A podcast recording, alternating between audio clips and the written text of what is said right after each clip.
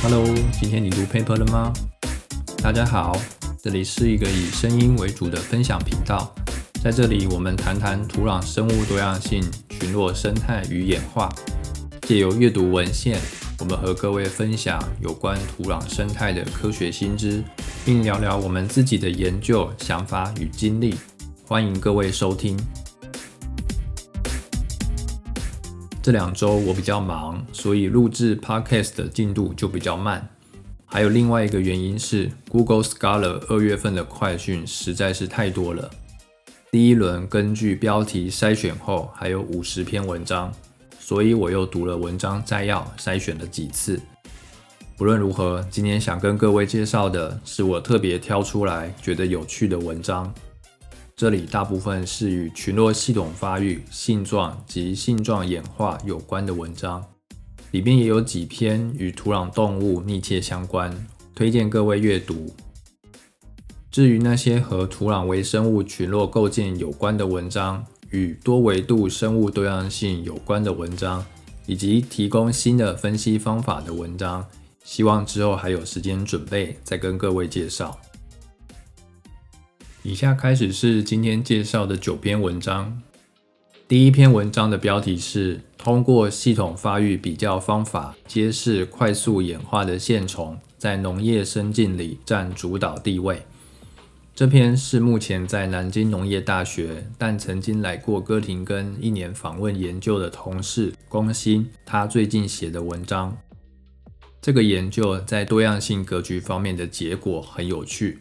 但关于演化的部分解释起来并不太容易。简单来说，作者团队调查了中国纬度跨度两千五百公里的农耕地与自然栖息地里土壤线虫的多样性。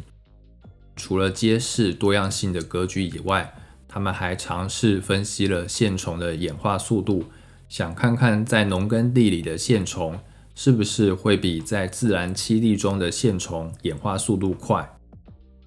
这里我还是先不要说太多比较好。各位如果有兴趣的话，可以先去读这篇发表在《Soil Biology and Biochemistry》上面的文章。等以后如果我们请到原作者来到节目，我们再来详细讨论。第二篇文章是爪子的系统发育信号显示生态因子对加勒比海潮间带节肢动物的影响。文章发表在《Scientific Reports》上面。我选这篇文章的原因是，作者们研究的类群是甲鳗，而甲鳗是除了跳虫以外很重要的土壤中型动物。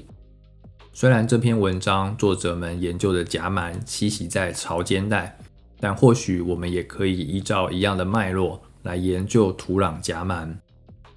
作者们选择对于栖地基质有不同偏好的五种甲鳗，比较了它们爪子的形状。他们发现甲鳗爪子的形状在硬质与软质的栖地基质间并不一样，可是甲鳗的爪子形态却没有系统发育信号，这代表了什么呢？作者们认为，这样的结果显示甲鳗爪子的形态多样化其实是受到物种使用的表面与基质这样的生态因素所影响。但我比较好奇的是。只有五种甲螨足够进行系统发育信号分析吗？第三篇研究同样也和性状系统发育信号有关，标题是北美地表甲虫形态性状的相关性与系统发育信号。这篇文章虽然还在 preprint 的阶段，但最近有学生在做甲虫的研究，想说还是介绍一下这篇文章，说不定对他会有帮助。作者们比较了一百五十四种步行虫科的甲虫，总共选了七个形态性状，研究了这些性状的演化模式与速率。他们把这七个性状分成了 effect traits 与 response traits。研究发现，这些形态性状彼此相关，而且有强烈的系统发育信号。所以，不同物种间的甲虫性状其实是由系统发育惯性。Phylogenetic inertia 所导致，跟近期的环境适应并没有太大的关系。这样的结果跟刚刚甲满研究的结论不太一样。我们以后如果要做性状演化的议题，不妨也可以往 effect traits 与 response traits 的方面想想。第四篇文章的标题是气候变迁下新热带地区隐翅虫多样性与系统发育群落组成沿海拔的分布。文章发表在 Ecography 上面。我们很快会有一集节目特别讨论这篇文章，所以在这里我就不多说了，敬请各位拭目以待。第五篇文章是关于群落构建过程的研究，标题是热带地区土地利用改变了甲虫与鸟类基于性状的群落构建规则。文章发表在 Oikologia 上面。这篇文章有趣的地方，不仅是作者把鸟类和粪甲虫视为指标类群摆在一起比较，还有他们把这两个类群细分成不同的功能群。去分析它们的性状组成。作者们将鸟类分成了不同的食性功能群，粪甲虫分成了不同的栖地偏好。结果发现，有些原本整个类群一起分析还看不到的格局，在分成功能群各自分析后就都会看到了。这代表什么呢？这代表着，如果群落构建的故事要讲完整的话，其实会蛮复杂的。第六篇文章是瑞士阿尔卑斯山高海拔鸟类繁殖力及寿命的降低不受到系统发育的影响。文章发表在 Biodiversity and Conservation 上面。这篇文章做的分析很多，作者在海拔的梯度上同时用了性状与群落系统发育的方法研究群落构建。他们也检测了性状的系统发育信号。如此一来，这篇文章算是一个蛮完整的研究，但也因为分析做得多，结果也就跟着多。摘要的篇幅写出来是别人的两倍，在这里我就不多说，有兴趣的人可以自己去读读。作者们认为，性状的演化限制还不足以成为这里鸟类群落构建的主要因子，而且群落系统发育关系。并没有办法用来代替性状，以显示环境筛选的过程。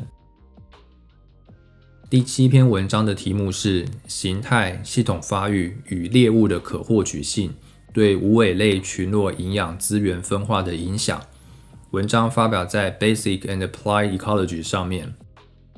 最近杰克这里收了一位博士生，我们打算做一些关于土壤动物营养资源的生态与演化分析。这篇文章虽然作者们研究的类群不同，但议题相同，所以对我们大概也会有所帮助。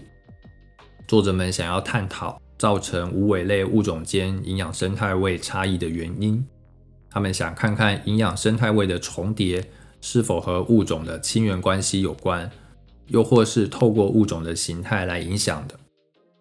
另外，由于无尾类是捕食者。而体型大的捕食者，他们能吃的猎物体型可大可小，但体型小的捕食者，他们的食物大小则会比较受限。所以作者们假设，物种营养生态位的广度会与物种的体型大小有关。再来，作者们特别想要探讨的问题是，在计算营养生态位的重叠度与广度的时候，我们是否需要考量食物本身的特质？还是该把每一种食物都当做一样的单元。如果从捕食者的角度来看，会不会原本我们所认为不同的食物，对其他动物们来说其实都差不多？而这样的视角会不会影响我们计算捕食者物种营养生态位的重叠度与广度呢？这是我们在量化类似的生态特征时所需要考虑的问题。而他们这部分的分析显示了这个观念的重要性及其对研究结果的影响。第八篇文章也很有趣，题目是“物种的适应会降低竞争优势，并改变群落构建过程”。文章发表在《Proceedings of the Royal Society B》上面。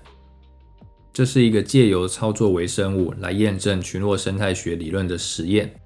作者们想要验证什么理论呢？关于适应与拓殖，有一种说法是，比较早拓殖到新环境的物种，会演化出比较强的竞争优势，来对抗那些比较晚拓殖过去的物种。这个称作群落垄断假说 （Community Monopolization Hypothesis）。作者们使用了两种古菌，把这两个物种放在两个温度下，让它们自行演化一百三十五天。然后那些在高温的族群长得比较好。接着他们把这两种古菌在不同的时间点放到相同的环境里，结果发现，在高温的情况下，早先抵达新环境并适应的类群会减少后来进入环境里的类群的生物量，所以证实了群落垄断假说，也就是物种的演化适应与它们和后续物种接触的竞争优势度有关。拓殖与适应同时都在影响着群落构建。最后是第九篇文章，它的标题是以严重受灾的松树岩地生态系统显示系统发育尺度在达尔文规划谜团中的角色。文章发表在 Diversity and Distributions 上面。这是一篇探讨系统发育尺度的文章。什么是系统发育尺度呢？大家还记得之前提到过？我们在采样时需要考虑到空间尺度，而对于采样的空间尺度，我们又需要考量 grain，也就是采样大小或采样力度，以及 extent，就是整体采样的范围。同样，在分析群落的时候，我们也可以把物种的系统发育尺度区分成 grain 与 extent 这两个方面。关于系统发育尺度，Graham 在二零一八年的时候。在 Global Ecology and Biogeography 上面发表了一篇概念性的文章，详细介绍了系统发育尺度。在今天跟各位介绍的这篇文章中，作者们是把系统发育尺度放到外来物种与本地物种间亲疏远近的谜团里来讨论。这个谜团的一个假说是达尔文规划假说。这个假说预测外来物种与本地物种的关系较远。使得外来物种可以使用不同的资源，降低与本地物种的竞争。另一个假说是预先适应假说，也就是外来物种其实与本地物种的关系较近，所以和本地物种间有相似的性状，能够适应一样的环境，建立起族群。作者们想看看原本两个对立的假说，在加入不同系统发育尺度的观点后，是不是都可以成立？他们用的是松树岩地生态系统。那至于研究结果如何，大家可以自己去读。总之，他们的结论是，考量到不同的 phylogenetic extent 之后，结果会不一样。好，以上就是这次想跟各位介绍的文章。那谢谢大家的收听，我们下集再会。